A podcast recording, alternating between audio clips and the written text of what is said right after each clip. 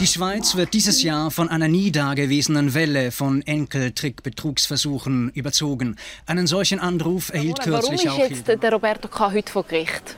Ja, er hat ein Wirtepaar betrogen. Er hat gesagt, er sei Jurist und hat ihnen bei einem Rechtsstreit helfen, hat dann aber gesagt, sie müssen eine Kaution von 5000 Franken zahlen. Wenn das tatsächlich gemacht hat, hat dem Roberto K. 55.000 Franken gegeben durch die ganze Zeit. Ja, ein Geschäft ist auch Geld da. überwiesen von über 40.000 Franken und am Schluss festgestellt, dass ähm, das alles ein Betrug ist.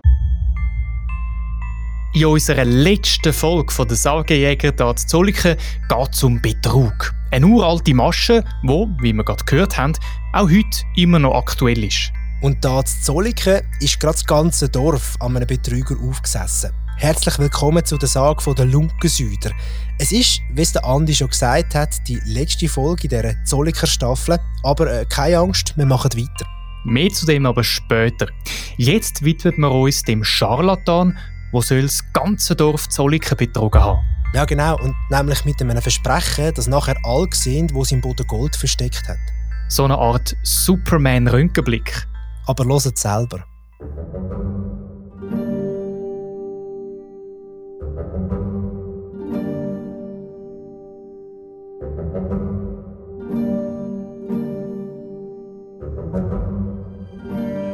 Langer Zeit ist einmal an einem schönen Tag ein komischer Mann zu Zolliken auftaucht. Die Leute haben mit dem Finger auf ihn gezeigt und man hat gemunkelt, das sei ein sogenannter fahrender Schüler. Sie haben sich zugeflüstert.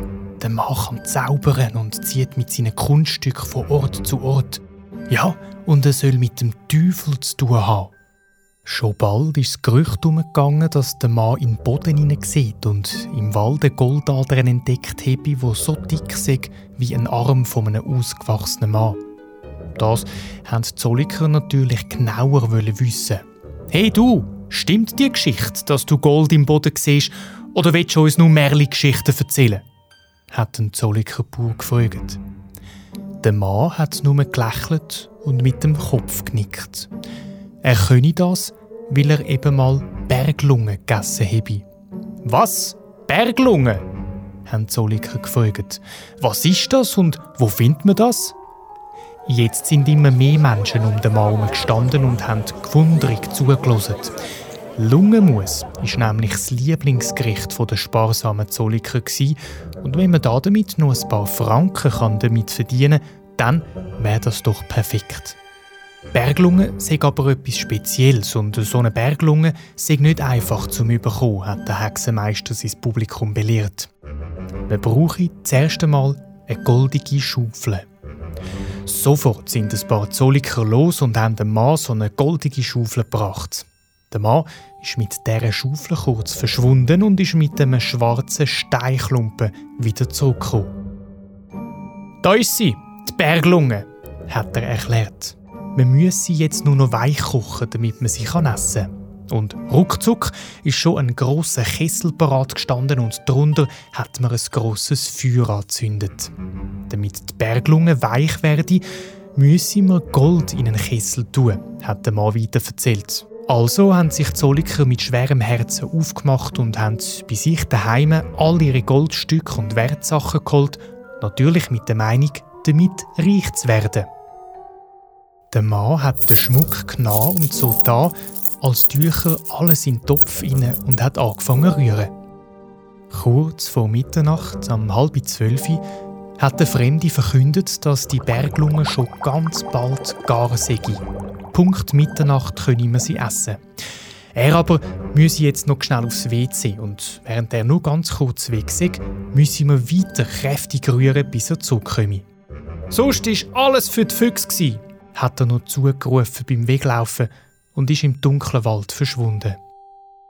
Niemand hat da etwas Böses gedacht, weil auch ein Zauberer ist ja nur ein Mensch und muss einmal aufs WC. Mit großer Vorfreude hat man also weiter gerührt und gewartet, bis es Mitternacht ist. Was dann aber schon ein Zeitchen nach dem 12 war und der Mann immer noch nicht so war, sind die Zolliker langsam misstrauisch geworden. Sie haben den Topf umgekehrt und den Inhalt ausgeleert.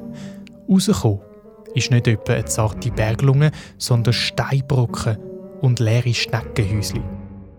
Vom fahrenden Schüler hat aber jede Spur gefehlt. Die Zolliker haben nach dem peinlichen Vorfall lang probiert, die Geschichte vergessen zu lassen. Aber der spöttische Übername Lunkensüder ist ihnen bis heute geblieben.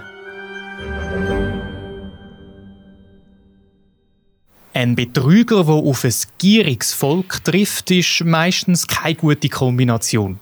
Die Lunkensüder-Sage ist nicht nur eine unterhaltsame Geschichte, sondern die einzige Sage aus Zolliken, wo man jemandem sagen kann, um welche Zeit man sie angefangen hat zu erzählen. Das sagt unser Sagenexperte Adrian Michael. Das ist eigentlich die einzige Sage, wo man äh, recht genau weiß, wann sie öppen entstanden ist. Und zwar die erste Version erscheint 1845 im Schweizerischen Familienbuch. Dort hat sie ein Sagensammler, Johann Jakob Reinhardt, hat die äh, zuerst mal erzählt in seinem Schweizerischen Familienbuch. Sie ist sehr ausführlich dort sehr viel mehr Detail. Die, das, was du jetzt gerade vorgelesen hast, voran, Andi, das ist so wie ein bisschen äh, Konzentrat, eine Kurzversion. Und sie soll zurückgehen auf Neckereien zwischen den verschiedenen Gemeinden. Es gibt ja heute noch manchmal in der Schweiz, dass man den Einwohner von dort, den sagt man so und den anderen sagt man so.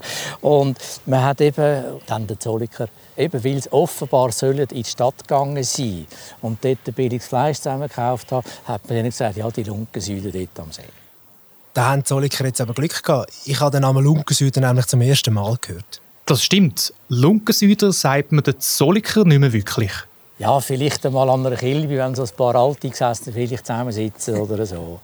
Aber äh, nicht wirklich, nein. Und dann der Riesbächler hat natürlich umgegeben. Und der Riesbächler hat mir Güllewürm gesagt, weil die müssen offenbar in äh, Fässer müssen die Gülle gesammelt haben, damit sie dort ihre Felder können düngen Und der Erlenbacher hat mir Geissenhenker gesagt. Dort weiss ich allerdings nicht warum. Und der Küsnachter hat mir Fleischbrühesser gesagt. Also so hat jedes, jedes Dorf, Riesbach war ein eigenes Dorf damals, äh, hat so ein bisschen übernommen gehabt. Zolliker sind eben die Lungensüden. Lungensüden, also Lungen kochen, das ist aber gar nicht so unüblich. Vor allem früher hat man ja Lungen immer wieder einmal gegessen. Und zwar ist es vor allem im österreichischen und süddeutschen Raum ist es noch äh, verbreitet, so für lokale Spezialitäten. Dort äh, heisst etwas saure Lunge oder Beuschel heißt Lüngerl, Lungenschmarren, Lungenstrudel oder Lungensuppe. Also gibt es alle möglichen. Hast du selber äh, schon mal probiert? Nein, nein. Aber ich würde es ich probieren. Und ich bin überzeugt, wenn man nicht weiß, was es ist, ich denke, da wäre das durchaus okay mit nach ein bisschen Gewürz und weiß nicht was. Äh, also in, in der Schweiz ist es nicht mehr verbreitet, soweit ich weiß.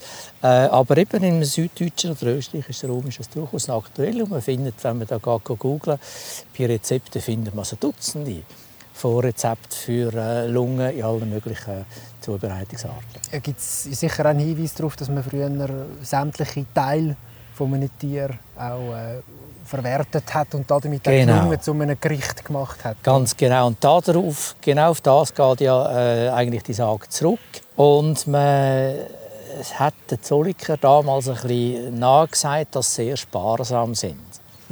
Und aus Sparsamkeitsgründen sind jetzt in die Stadt und haben dort Innereien zusammengekauft. Weil äh, wie äh, Kutle, Herz und, und, und, Leber und eben auch Lungen. Und haben dann aus diesen Innereien haben dann, äh, ihre Suppen oder ihre Gerichte gemacht. Mm, klingt fein. Äh, würdest du mal so ein Lungenmus probieren, Simon?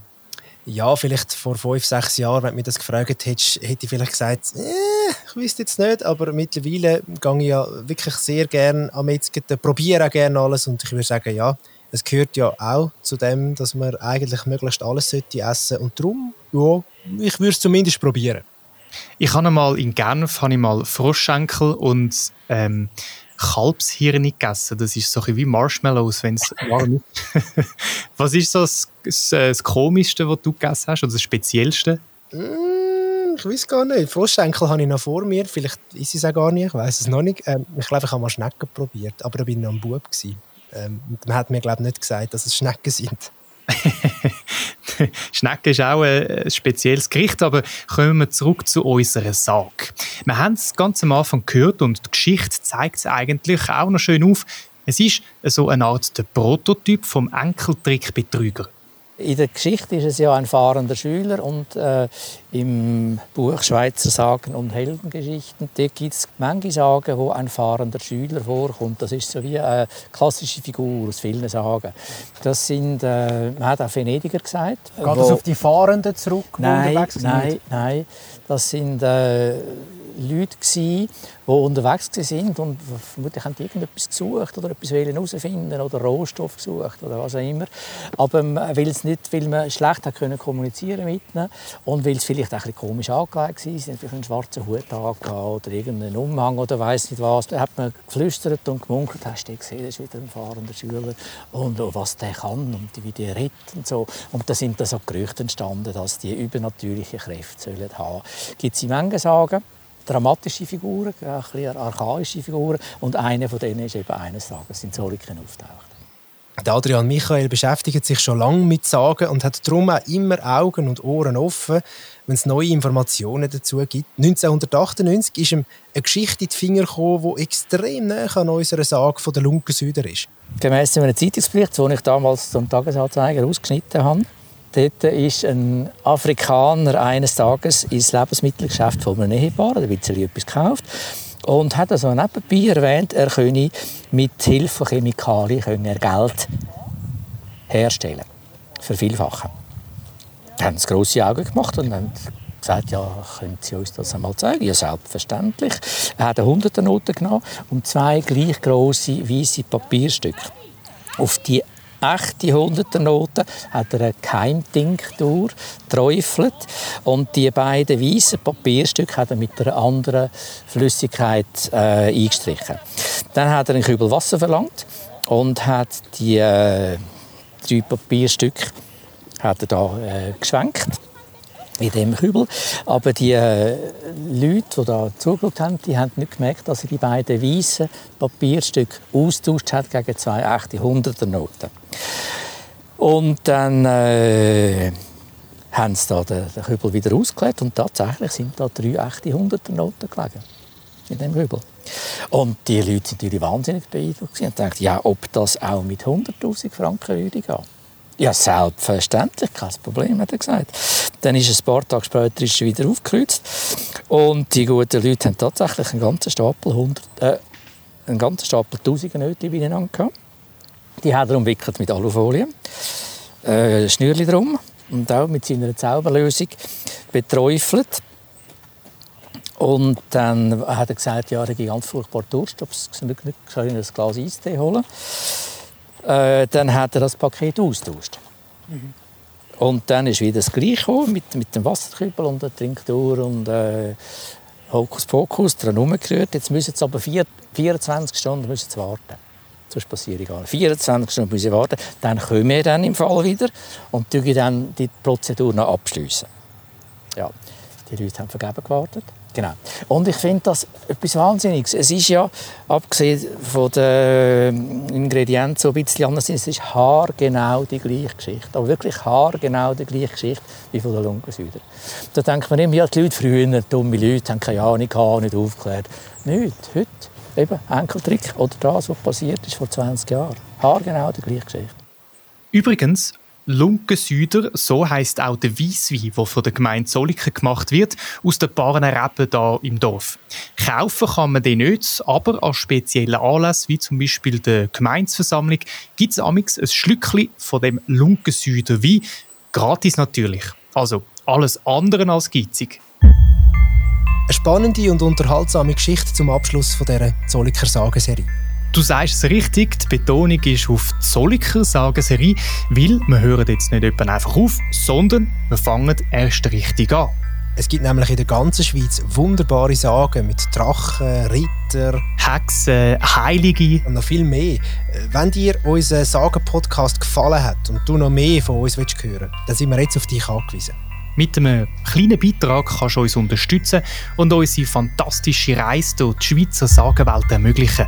Am besten gehst du auf sagenjäger.ch, alles aneinander geschrieben und dort findest du alle Infos, wie du uns kannst unterstützen kannst. Ja, und auch über Feedback von uns sind wir immer sehr offen und freuen uns über jede Nachricht, sei das auf Instagram, Facebook oder eben auf unserer Webseite sagenjäger.ch. Danke viel, viel mal fürs Zuhören Und bis bald. Tschüss.